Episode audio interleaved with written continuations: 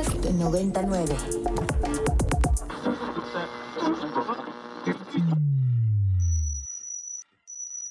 Ingresando código de acceso. Verificando permisos. Trazando ruta. Novena dimensión. Acceso temporal. Autorizado. Abriendo portal en 5, 4, 3, 2, 1.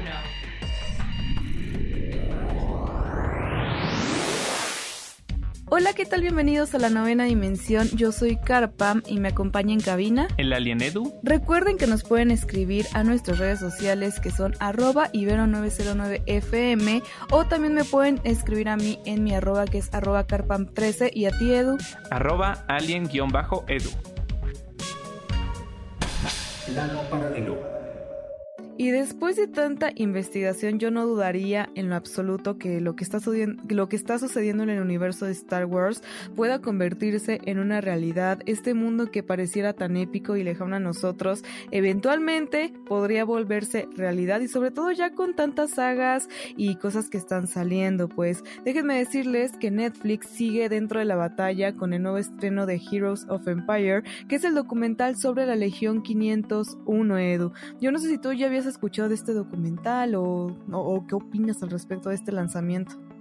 Pues fíjate que yo soy súper fanático de Star Wars, pero no, nunca había escuchado sobre esta legión, porque déjenme decirles, como sabrán, yo creo que muchos tienen ahí en la mente la problemática de decir, pues como en Netflix y Star Wars es una franquicia de Disney, pero en realidad de lo que nos habla este documental, pues es de una organización de fans de la Guerra de las Galaxias, los cuales se disfrazan de los soldados de asalto que, que existen en las películas.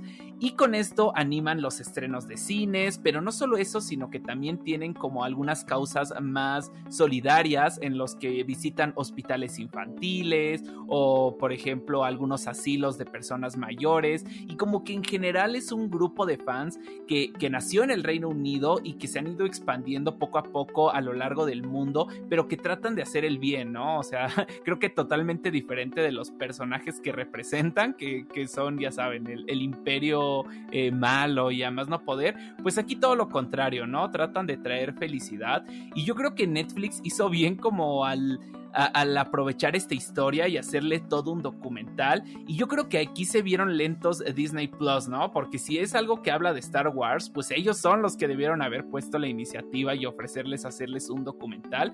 Pero pues no, aquí sí le aplaudo a Netflix que se pusieron las pilas y ahora si tienen un poquito más de interés sobre el tema y sobre eh, pues esta Legión 501, vamos a poder ver este documental. Y es que es curioso porque realmente el documental se estrenó por primera vez ahí en el 2018 y que pues digamos que Netflix lo tomó y dijo, este es para mí porque directamente no es una producción de Disney, aunque habla de pues alguna franquicia que ya tiene Disney, pero dijo, no, este es para mí. Ahora sí que bien bajado ahí ese balón Netflix que lo recuperó. Y pues bueno, siempre es grato poder ver un poco más allá de lo que es Star Wars. Sabemos que incluso las comunidades que se han forjado a partir de las películas son muy unidas y qué mejor que lo hagan de una forma eh, socialmente responsable, que no se va a solo representar quizás a un grupo de películas, sino que lo lleven más allá Creo que ese es un valor agregado y que bueno, hemos visto alrededor del mundo que la saga ha llegado tan lejos donde ya la mayoría de las personas se disfrazan ya sea de cualquiera de los dos bandos, deciden tener su mejor disfraz y que incluso entre bandos no hay rivalidades, realmente es una comunidad muy unida que acoge a todos aquellos que son fanáticas y fanáticos de la saga dentro de este espacio y qué bonito saber que la comunidad puede expandirse muchísimo más y también ver un poco más al respecto. Creo que sí me gustaría poder ver más documentales al respecto que estén en las plataformas, que hablen mucho más sobre este tema y sobre incluso la producción de las películas, que, que también es otro, otra situación que hay por ahí, que pues bueno, Netflix puede aprovecharlo o no,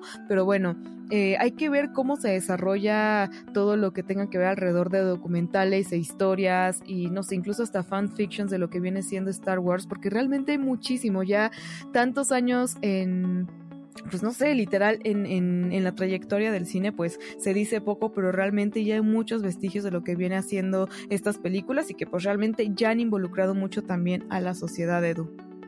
Y es que además siento que ver este tipo de documentales donde ves eh, pues la historia de otros fanáticos que igual aman lo que tú amas, pero en otras partes del mundo, pues incluso como que te da ese sentimiento eh, como de aceptación, de pertenencia, como tú dijiste, pues de tener buen rollo con la gente que tiene gustos parecidos a los tuyos, ¿no? Y creo que hacer algo así, no sé, con franquicias me imagino como por ejemplo lo es Harry Potter o Star Trek o El Señor de los Anillos, pues estaría padrísimo, ¿no? O sea, porque al final de repente siento que las conversaciones en redes sociales, eh, pues de repente ya tenemos como muchísima toxicidad o, muchos insultos y, y pues al final las comunidades deberían ser totalmente lo contrario, ¿no? Debería de ser como un espacio de comprensión, un espacio para poder compartir gustos y poder compartir aficiones y conocer gente parecida a ti, ¿no? Que es lo más importante. Sí, exacto. Así que un aplauso para toda la comunidad de Star Wars que a pesar de todo se mantiene unida y está haciendo pues estos movimientos con una causa bastante noble. Así que aplausos por ahí.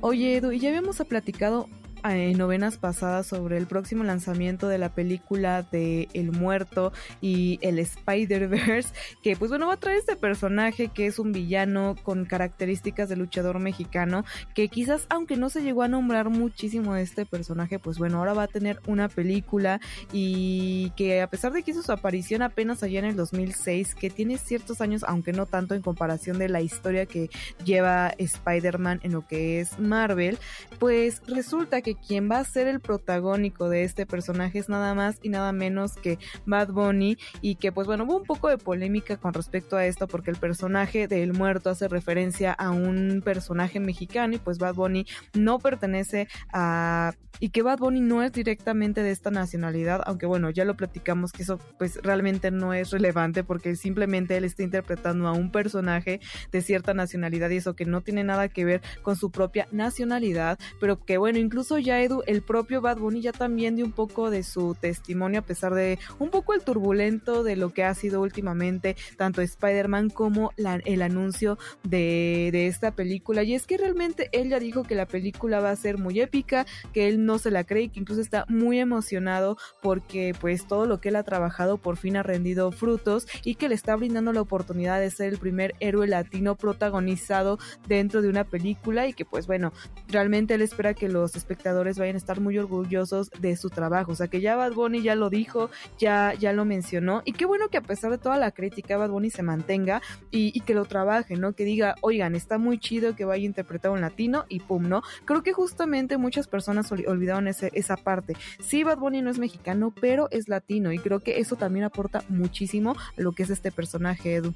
Definitivamente, además todos los latinos yo creo que tenemos como la misma, eh, las mismas características físicas de cierta forma, también muchas tradiciones, eh, nuestros antepasados también antes compartían como los mismos territorios. Y pues yo creo que el hecho de que algún latino vaya a interpretar este personaje mexicano pues ya es ganancia. Y además pues Bad Bunny ahorita está como en su tope de popularidad, eh, además no es la primera vez que actúa, ya tiene eh, pues su, su ahí este como coprotagonismo en la película del tren bala. Y ya vimos que a pesar de lo que de lo que se pensaba pues no le hizo nada mal. Entonces yo sí le tengo esperanza a esta película que como tú dijiste pues Sony ya está construyendo su Spider-Verse con muchos personajes que antes solían salir en los cómics. Y pues ya sabemos de cómo le fue a Morbius eh, otra película igual del Spider-Verse que también hizo Sony con Jared Que pues no le gustó ni a la crítica, ni a los fans, ni absolutamente a nadie. Entonces yo creo que es el momento de que Sony eh, pues se ponga las pilas y rectifique. Y bueno, si Bad Bunny está diciendo que la película está increíble y que incluso está rompiendo toda expectativa que él tenía, yo le voy a dar el beneficio de la duda y voy a esperarla, voy a esperar a opinar hasta el momento en el que la vea acá. Claro, eso es importante. Siempre puedes optar por el trabajo de cualquier artista, sea bueno, sea malo, al final del día dan siempre lo mejor de sí en los rodajes, en las actuaciones y simplemente puede gustarnos o no, pero bueno, en gusto se rompen géneros y ahí está el producto. Creo que pues expandir un poco lo que viene siendo Spider-Man y otros personajes que no conocíamos, pues creo que también está muy bien porque ya venimos de una racha de los mismos personajes, los mismos enemigos y poder retomar muchos otros de, de otros cómics creo que me es bastante valioso. Así que vamos a esperar, vamos a ver la película y ya platicaremos en el futuro al respecto, Edu. Pero bueno, como ya platicamos, pues en este mes todo lo que es relativo y relevante a lo que viene siendo el terror, el miedo, lo paranormal, pues es lo que va a estar en boca de todos y pues al final del día lo que nos llama. Pues cuéntanos qué nos traes de recomendación semanal el día de hoy. Claro que sí, Car, pues tú bien lo dijiste, estamos en esta época del año donde nos encanta, nos encanta todo esto del terror, de la tensión, y créeme que de eso hay muchísimo en el mundo del anime. Entonces el día de hoy les quiero dar una de una recomendación de uno de los mejores animes en mi opinión con esta temática de terror.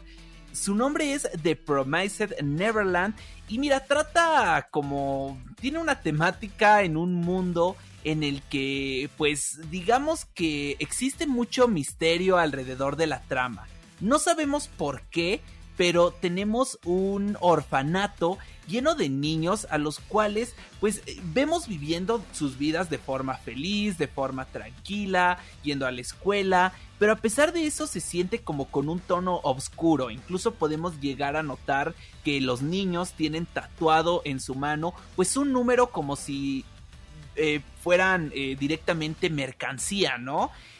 Las cosas a pesar de que se ven felices siempre tienen como que este tinte negativo que te va creando suspenso y esto pues al final para averiguar en el mismo primer episodio que realmente estos niños se están vendiendo como comida para unos monstruos. Entonces eh, están creando estos niños para al final ser comidos y, de esto se enteran dos niños del orfanato que ahora tienen la misión de poder salvar y rescatar a sus amigos y compañeros.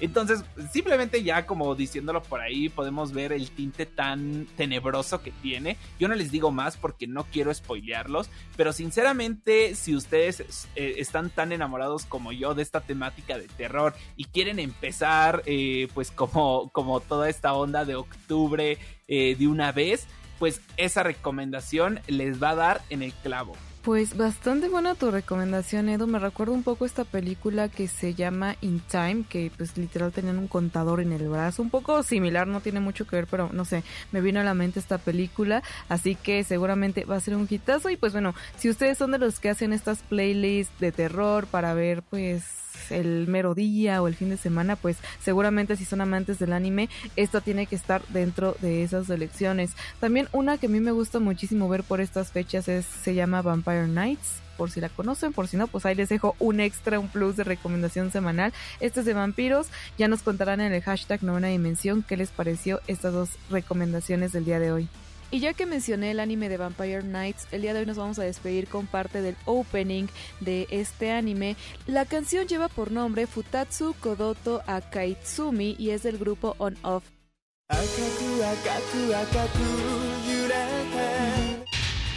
Alerta de acceso. Alerta de acceso. Novena dimensión. Novena dimensión. Alerta de acceso. Alerta de acceso.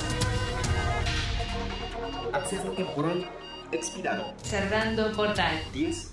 El portal ya está empezando a sonar y eso significa que ya está por cerrarse. Les deseo que tengan un excelente fin de semana. Nos escuchamos la próxima semana en punto de las 6, 10 de la mañana. Bye.